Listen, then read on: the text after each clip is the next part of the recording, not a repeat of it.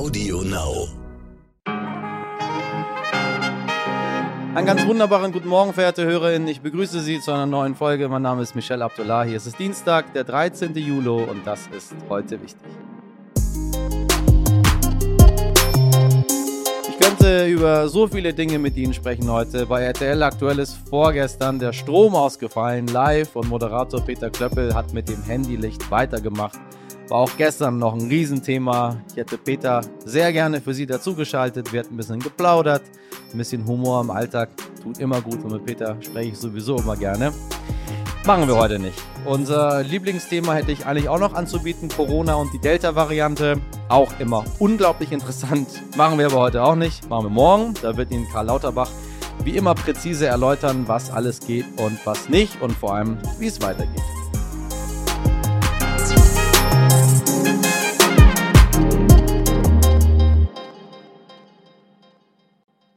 Mir ist heute nur eins wichtig und zwar das nachfolgende Gespräch und ich möchte Sie ganz herzlich bitten, diesem jungen Mann zuzuhören und zwar ganz genau. Er wurde 1990 in Hamburg-Jenfeld geboren und kann sich seit dem EM-Finale nicht mehr vor Anfragen retten. Er soll die Welt der Schwarzen erklären, seit die afroenglischen Spieler ihre Elfmeter im Finale verschossen haben und von so widerlichem Rassismus überzogen werden, dass sich selbst das britische Königshaus zu Wort gemeldet hat.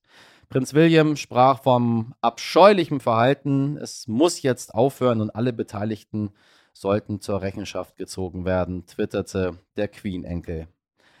Ja, bla bla bla. Eben gab es noch die Black Lives Matter-Bewegung. Viele, viele Menschen weltweit haben sich gegen Rassismus ausgesprochen, sich solidarisiert und jetzt, schwarze Menschen haben in England Angst, das Haus zu verlassen. Aber das Problem ist nicht Englisch, es betrifft uns alle, uns, die wir eine andere Hautfarbe haben. Deshalb ist heute nur dieses eine Thema wichtig. Das Gespräch mit dem Schauspieler Prinz Kuhlmann. Ich möchte Sie bitten, uns ein paar Minuten Ihrer Zeit zu schenken, auch wenn Sie glauben, Sie wüssten schon alles über das Thema. So, junger Mann, moin. Grüß dich.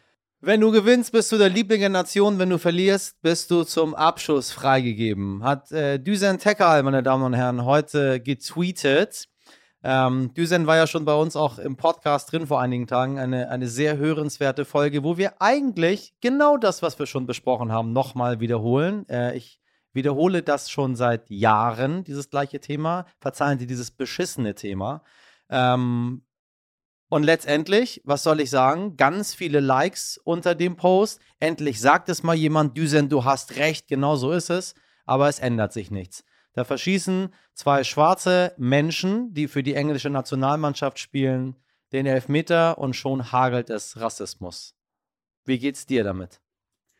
Ehrlich gesagt bin ich, ähm, ich habe damit gerechnet, dass was passiert, dass da definitiv ein Shitstorm beginnt und startet, aber das ist wieder so extrem vergessen wird, was eigentlich die ganze Zeit passiert oder was wir tun, dass wir diese, diese, diese, dieser, dieser Prozess, der jetzt aktuell wieder äh, eigentlich hochaktuell ist, auch im letzten Jahr, dieses Jahr, äh, ist, und alles komplett in den Social Media vergessen wird und das N-Wort gehagelt wird, als ob das Normalität ist und Sprüche reingehauen wird, so nach dem Motto, die sind komplett schuld.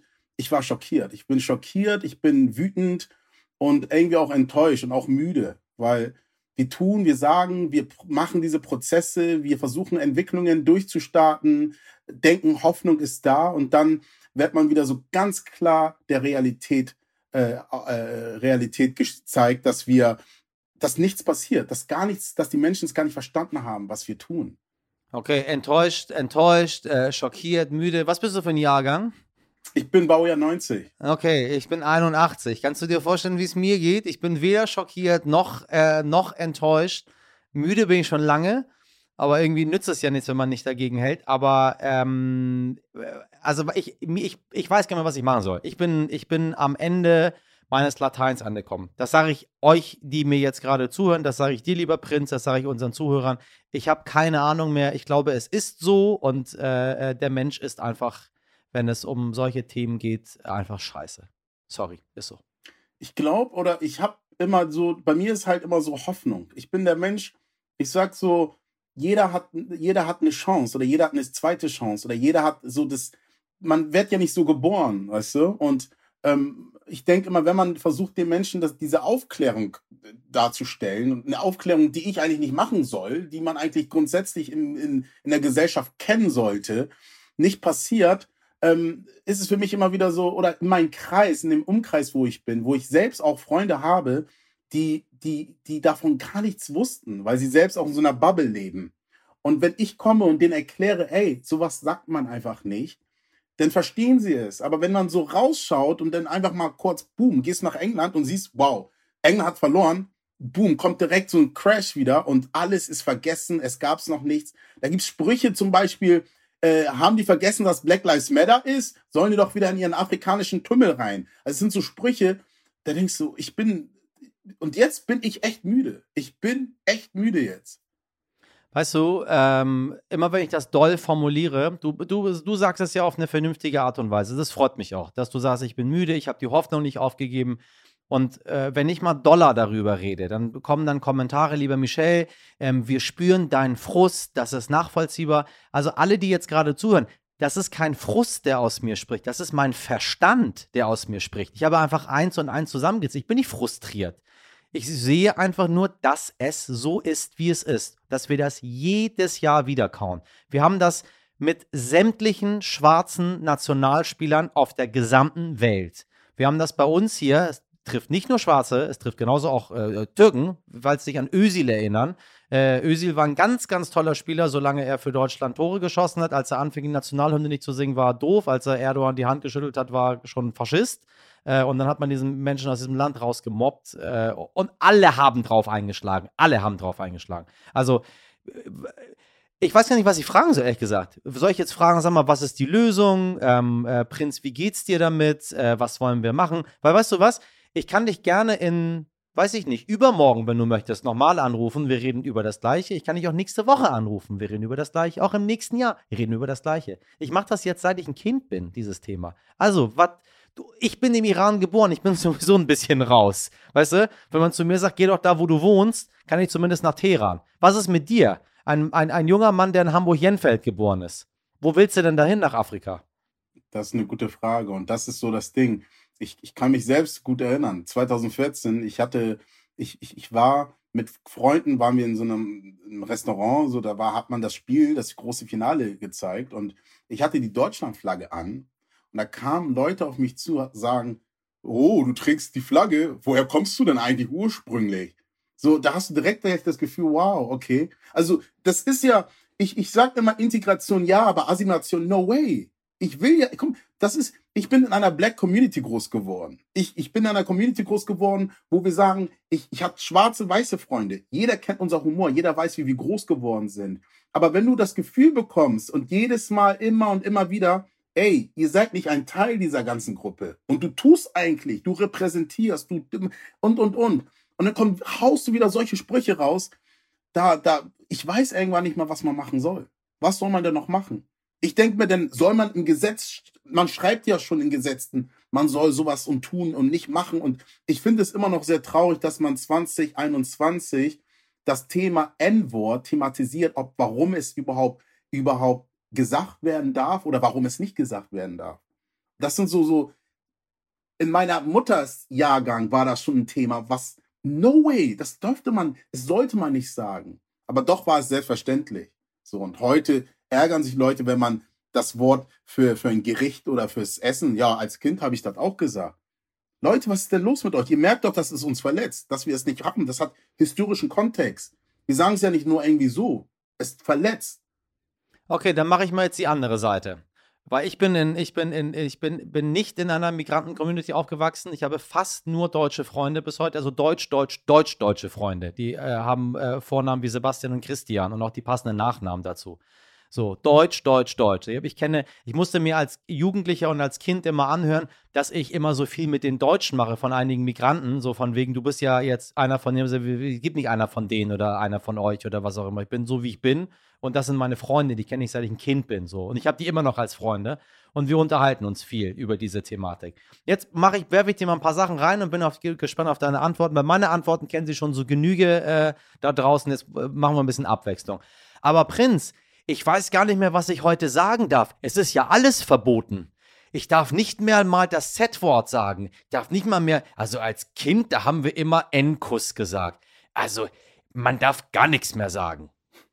Du kannst jetzt antworten. Darf. Also, es ist so ein Ding, was ich ähm, auch schon gehört habe. Und ähm, ich bin es auch, also diese Diskussion darüber zu sagen, aber man darf heute nichts sagen, dann hör zu, was du sagen darfst. Du darfst alles sagen, aber diese Wörter darfst du nicht sagen. Fertig aus. Fertig aus. Also nur das darfst du nicht sagen, sag die anderen Sachen, aber das darfst du nicht sagen. Also das ist, allein diese Frage zu stellen, finde ich schon schade irgendwie. Also klar, normalerweise, es gibt halt viele, die leben halt in dieser Bubble, die haben nicht wirklich Kontakt mit Menschen, die anders ausschauen oder das als Thema nehmen oder das thematisieren oder aufgeklärt werden. Und da bin ich offen. Da sage ich, okay, ey, du kennst das nicht, aber ein bisschen Verstand, rechts, links, muss man noch schauen. Und wenn der Typ, wenn jemand dir sagt, er möchte nicht so genannt werden, weil es einen historischen Kontext hat, weil es eine Zeit gab, wo sowas sehr verletzend war und Leute dafür gestorben sind, dann muss man das doch verstehen. Also ich, ich, ich, aber Prinz, zu mir hat man auch schon mal Kartoffel gesagt. Und das hat, es, es gibt genauso Diskriminierung und Rassismus auch. Das ist Rassismus gegenüber Weißen. Weißt du, was das mit mir macht? Also ich bin da über die Straße gegangen und ich habe eigentlich, habe ich, ich kenne diese Menschen ja gar nicht.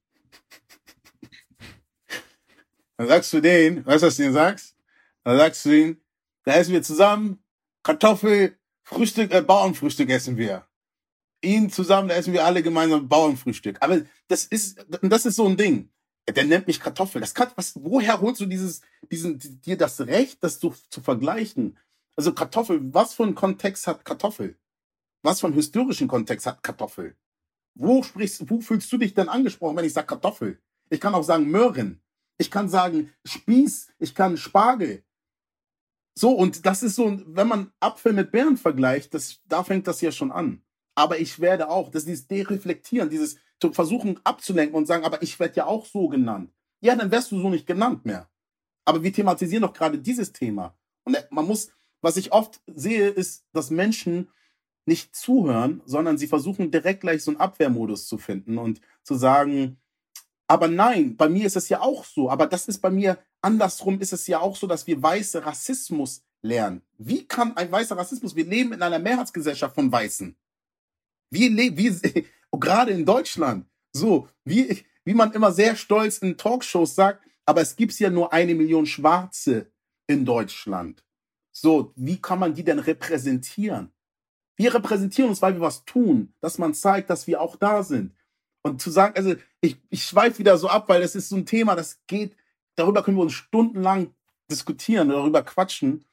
Aber es ist, äh, und ich mache es immer und immer wieder, weißt du? Man hat dieses Gespräch immer und immer wieder. Und da ist da dieses, man ist da schon so, so abge, man ist, man hat auch gar keine Lust mehr. Man hat keine Lust mehr. Aber Prinz, ich kenne ganz viele Schwarze. Ich habe voll viele schwarze Freunde selber. Ich habe auch ganz viele Freunde aus Osteuropa. Und die sagen immer das Z-Wort und das N-Wort zueinander. Also die meisten, die ich kenne, das ist für die gar nicht schlimm. Das seid nur ihr Leute, die ihr diese neuen Linken, die irgendwie immer sagen wollen, alles in Deutschland ist schlecht. Also die meisten Schwarzen, die ich kenne, die nennen sich selber immer N. Punkt, Punkt, Punkt. Wenn die Schwarzen, die du kennst, die sich NN Punkt nennen, dann haben sie ein ganz großes Problem, dass sie es selbst nicht erkennen. Aber ich werde mich so definitiv nicht so nennen. Und wenn du das damit vergleichst, warum Schwarze sich selbst so nennen, ich gehöre nicht zu diesem, pauschalisiere nicht. Ich finde es nicht gut und ich finde es geradezu bösartig, wenn man sich selbst so betitelt. Und auch in Hip-Hop-Videos, wenn es irgendwie Gangster cool, cool sein will in Amerika, die haben einen ganz anderen Kontext nochmal dazu. Und ich nenne, wie gesagt, ich sage dieses Wort nicht. Und wenn du es rechtfertigst und sagst, Leute benennen sich oder betiteln sich so, und deshalb habe ich das Recht, das auch zu sagen, ist falsch. Absolut. Was ist die Lösung für was man ja auch, auch jetzt nicht vergessen darf, dass es sehr, sehr übervorsichtige Menschen, die dem linken Spektrum angehören, gibt, also die dann ultra vorsichtig mit allem umgehen, wo du gar nicht mehr weißt, was die Person am Ende sagt, weil so viel gegendert wurde, so viel PC betrieben wurde, dass du am Ende sagst, also Leute, komm, komm, komm. Also ich verlange das schon mal von euch gar nicht. Ähm, und wir müssen gucken, dass wir uns trotzdem noch irgendwie normal miteinander unterhalten. Das wird ja immer als Beispiel sehr gerne genannt. Dieser eine einzige schwarze Koch auf der ganzen Welt, der sein Restaurant ähm, äh, zum M. genannt hat. So. Und alle sagen, ja, aber der hat ja damit kein Problem. Das ist das, was du sagst. Wenn er damit kein Problem hat, soll er das haben, aber pauschalisiere nicht. Aber was ist mit den, mit diesen unglaublich vielen äh, wie hat sie Sarah Wagenknecht, auch eine schöne Folge, die ich Ihnen empfehlen möchte. Oh Gott, mit wie vielen Leuten ich schon gesprochen habe. Sarah Wagenknecht hat äh, in einer Folge bei uns gesagt, Lifestyle-Linke. Also Leute, die dann irgendwie so aware und so woke sind, dass sie gar nicht mehr wissen, äh, was sie selber machen. Äh, und dann kommen Leute, die sagen, aber so möchte ich nicht sein. Und dann äh, sind wir, jetzt du und ich, die Schuldigen in dieser ganzen Misere, weil wir anscheinend das diesen Menschen abverlangen. Was ist das gesunde Maß für die, für die Zukunft, was du dir wünschst, damit wir akzeptieren, okay, Endpunkt, Punkt, Punkt sagen wir nicht, weil das ist ein, ein, eine, eine rassistische Beleidigung, ähm, aber ihnen verbietet auch keiner der Mund, den Mund, äh, äh, liebe Menschen da draußen. Sie können trotzdem sagen, was sie wollen, sie, aber damit verletzen sie mich, Punkt. Ich glaube, es ist wichtig, so ein, so ein, wie du schon gesagt hast, so ein Maß an, an so, ein, so, so eine Balance zu finden, wo man sagt, A, ich bekomme eine Aufklärung, ich frage nach, warum Warum darf ich das N-Wort nicht sagen? Warum darf ich das Z-Wort nicht sagen? Was für ein Hintergrund steckt dahinter? Und wenn Leute in Hip-Hop-Videos oder dergleichen meinen, sie müssen dieses Wort benutzen, weil es gerade Trend ist oder weil sie damit groß geworden sind, heißt das nicht direkt automatisch, dass du das Wort auch benutzen kannst.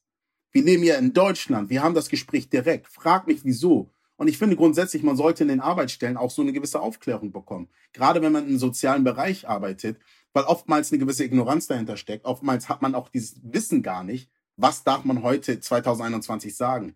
Was ist gerade in dieser, dieser, in dieser Call, Call out oder Cancel Culture, wo du für bestimmte Wörter direkt gleich abgecancelt wirst, da wärst du gar nicht mehr, bist du nicht mehr relevant. Muss man sich informieren. Man muss sich informieren, man muss aufklären, man muss fragen, man muss wissen, man lest Bücher. Das sind so Sachen in der heutigen Zeit, die muss man haben. Wenn du nicht, wenn du nicht dabei bist und wenn du meinst, ich bin ja so groß geworden, ich werde mich jetzt nicht umändern, ja, dann hast du ein Problem. Da musst du mit Konsequenzen rechnen, dass Menschen darauf sehr energisch reagieren oder einfach auch vielleicht diesen Kontakt mit dir abbrechen. Wie ist es 2021 ein äh, schwarzer Schauspieler in Deutschland zu sein? Und ich betone nochmal, äh, alle die, die gerade draußen zuhören, ähm, äh, Prinz kann nirgendwo anders hin. Also er kann nach Hamburg-Jenfeld, da kann er wieder hin. Da ist er nämlich groß geworden. Das, das ist sein Zuhause. So. Ähm, der Mann ist hier geboren, der kommt von hier äh, und ja, also und er ist Schauspieler in diesem Land, in seinem Land.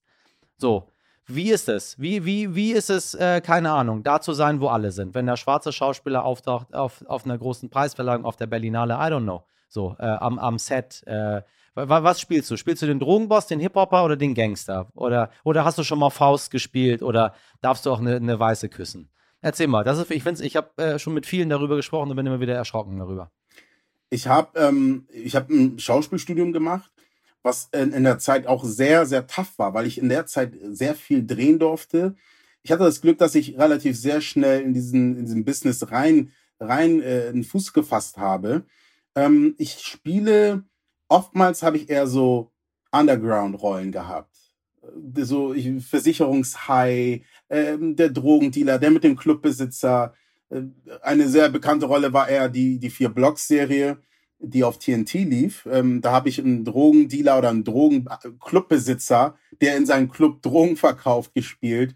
Ähm, und das sind so, das sind so Faktoren, die sich aber auch verändert haben. Da muss ich ganz klar sagen, ich habe das Glück, dass ich in einer Agentur bin, die nennt sich Black Universe Agency. Das ist eine Agentur für primär für afrodeutsche Schauspieler, wo auch ganz viele für Furore gesorgt haben und gesagt haben, wie kann man in Deutschland? Die Frage ist nicht, warum man das macht. Die Frage ist, warum funktioniert das jetzt plötzlich? Ich, ich kenne viele Künstler, die in einer Agentur sind, die in einer toten Kartei waren vorher. Die waren in einer weißen Agentur in Deutschland und da waren sie die Letzten. Da gab es eine Anfrage vielleicht einmal im Jahr.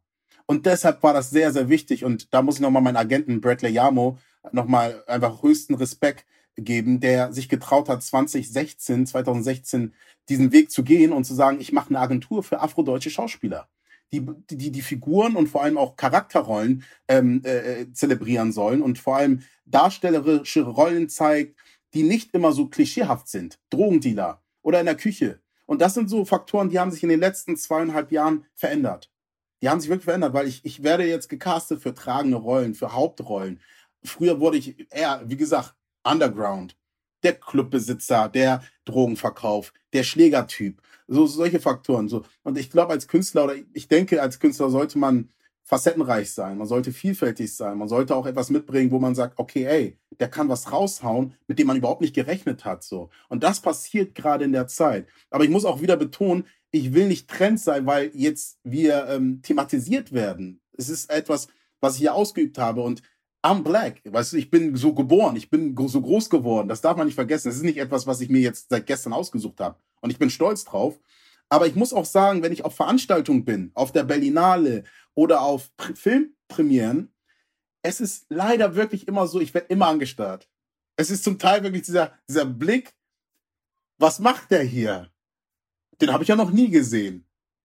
Ist er zu Gast? Und auch äh, äh, äh, bin ich aus, äh, aus Amerika oder aus England. Ich kann mich sehr gut erinnern, letztes Jahr war ich auf der Berlinale und da kam, hatte ich ein langes Gespräch mit Daniel Brühl, den Schauspieler gehabt. Und lustigerweise dachte er auch, ich bin aus Amerika. Und ich habe das, das, das war sehr, sehr lustig, weil äh, Daniel Brühl, yeah, how are you? Yes. Und äh, wir kamen ins Gespräch und wir waren da und ich habe es auch erstmal stehen gelassen. Das hat er gar nicht wahrgenommen. Ich habe gesagt, da habe ich es später aufgeklärt. Ich bin aus Deutschland, ich bin schwarzer Schauspieler. Und ähm, es ist ja so, dass es denen selbst auch auffällt. Es gibt's nicht so viel oder man sieht sie nicht. Aber sie gibt's viele. Ich kenne über 30, 50 schwarze Schauspieler das Problem, was wir oft in Deutschland haben, dass sie sich dann nicht trauen, diese Besetzung zu machen, weil sie vielleicht die Sorge haben, nimmt das Publikum es auf? Sind sie bereit für diese Vielfalt? Und guckst du nach rechts und links, alle anderen machen's. Schweden, Frankreich, äh, die, die, Holland, Niederlands, die alle, da sind Besetzungen, die siehst du, da ist die Vielfalt, da ist multikulturell. Du denkst, das sind internationalen Rollen. Aber in Deutschland haben wir immer noch dieses, diesen Prozess. Können wir es uns trauen? Ist es, sind wir schon bereit dafür? Und so. Und ich bin jetzt gerade, wir haben gerade einen Film, wir haben jetzt aktuell ähm, bald eine Filmpremiere mit meinem neuen Film, der heißt Borger. Das ist ein Film, den haben wir in Deutschland und in, in Ghana gedreht. Das ist ein Kinofilm, der ganz besonders ist, weil das ist ein Film, der mit 80 Prozent schwarzer, deutsch-schwarzer Schauspieler besetzt ist und äh, mit großartigen Künstlern wie Christiane Paul, Eugene Boateng, Jerry Quateng, Thelma Boabeng, also ganz viele, die besetzt sind, die einfach auch ein Standing in Deutschland haben. Das ist ein Film, der zeigt die Figuren und Rollen der Schwarzfigur in einer Heldenfigur. Und das siehst du einfach in Deutschland so sehr selten. Eher siehst du den als Underground. Und das ist ein Film, da, bist, da ist man stolz drauf, weil du siehst die Geschichten, die mir eigentlich die, die normalerweise ungehört sind, wo wir eigentlich vom Rand zuschauen und äh, gar nicht mitreden dürfen. Und in so einer Geschichte siehst du uns, wir sind repräsentativ, wir zeigen Leidenschaft, Drama, alles ist drin so. Und ich freue mich wahnsinnig schon drauf. Also den musst du unbedingt auch dir anschauen, den Film. Borger. Meine Damen und Herren, wenn Sie ähm, sich fragen, warum ich überhaupt nicht reagiere die ganze Zeit, das ist, weil wir unsere Spuren sonst doppelt aufnehmen. Äh, äh, Prince hört mich auf laut und dann will ich auf seiner auf seiner Spur mit drauf sein, hier über das Telefon, aber ich ähm, äh, lache, weine, schreie und hüpfe hier in meinem Studio ähm, stumm gerade. Prince nickt gerade, während ich mich mit ihm unterhalte. Ähm, also denken Sie sich meine Reaktion äh, dazu. Äh, den Film werde ich mir auf jeden Fall anschauen, äh, weil, weil, ich, weil ich sehr gespannt bin, äh, was ihr da auf die Beine gestellt habt. Ähm, vor allem, weil ich an eine Szene denke, die ich Ihnen auch da draußen mitgeben möchte. Äh, das war ein Meme, was vor, oder gar kein Meme, es war so ein, so ein virales Internet irgendwas, was äh, überall durchgeflogen ist, nämlich von einem Vater, äh, der gesagt hat, seine Tochter hat ihn gefragt, Papa, warum gibt es bei Disney keine schwarzen Prinzessinnen? Ähm, können Schwarze nicht Prinzessin sein? So, und das hat der Vater öffentlich gemacht und seitdem gibt es bei Disney auch schwarze Prinzessinnen. Disney hat, es fällt mir immer noch schwer, das zu formulieren, wenn mir das so wehtut, wenn ich mir dieses Kind vorstelle, was diesen Vater das fragt. Also schauen Sie sich mal jetzt selber an, egal wo Sie jetzt sind, gucken Sie auf Ihre Haut und gucken Sie, welche Farbe diese Haut hat. Und wenn diese Haut weiß ist, seien Sie sich dessen bewusst, dass Sie privilegiert sind und in diesem Land in der absoluten Mehrheit sind. Wir haben nicht vor, das zu verändern. So, weder Prinz noch ich. Wir möchten alle gemeinsam untereinander zusammenleben. Aber seien Sie sich Ihres Privilegs bewusst. Mehr möchten wir überhaupt gar nicht. Es ist kein Angriff auf niemanden. Es gibt genauso auch in den Niederlanden, in Frankreich, in den USA, im Iran, überall auf der Welt äh, äh, gibt, es, gibt es Rassismus, gibt es schlimme Dinge, die passieren. Und wenn sie sich nicht als Kartoffel bezeichnen lassen möchten, dann ist es auch völlig okay. Ich bezeichne niemanden auch als Kartoffel, weil auch Kartoffel kann etwas Diskriminierendes sein. So, aber es ist kein Rassismus. Sie haben niemals die Wohnung nicht bekommen, weil sie jemand Kartoffel genannt hat. Sie wurden nie weniger bezahlt, weil sie jemand Kartoffel genannt hat. Sie haben in der Schule nicht die schlechtere Note bekommen, weil man dachte, sie können es nicht, weil sie jemand Kartoffel genannt hat.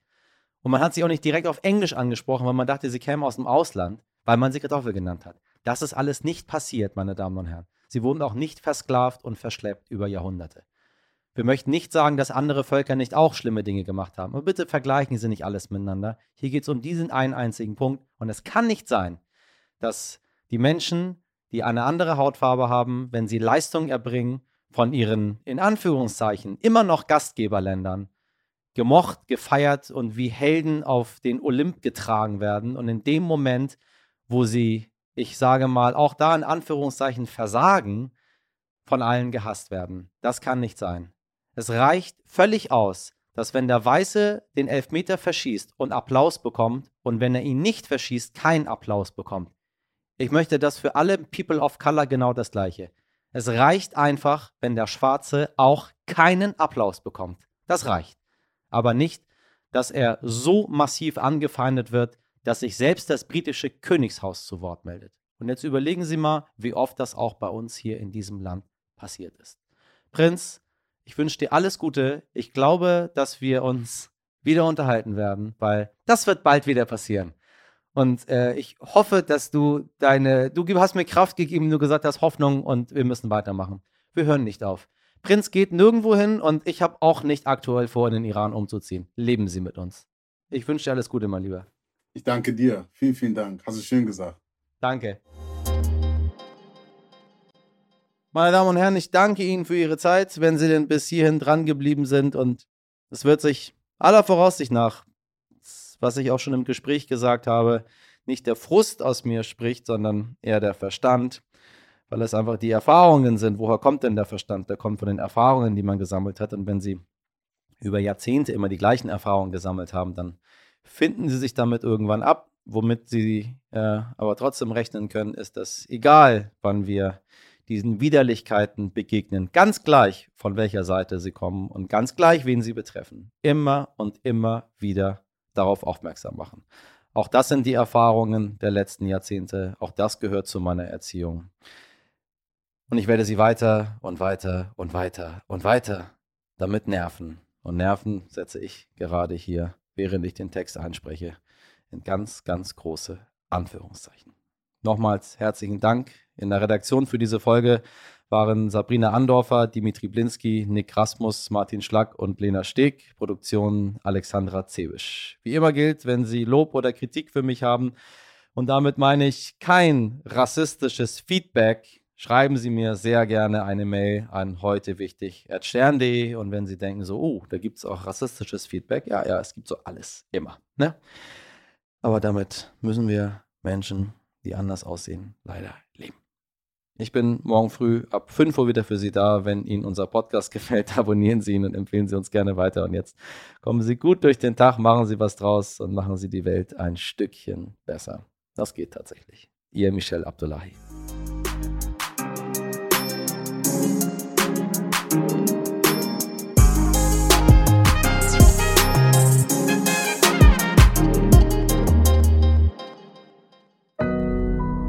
Audio Now.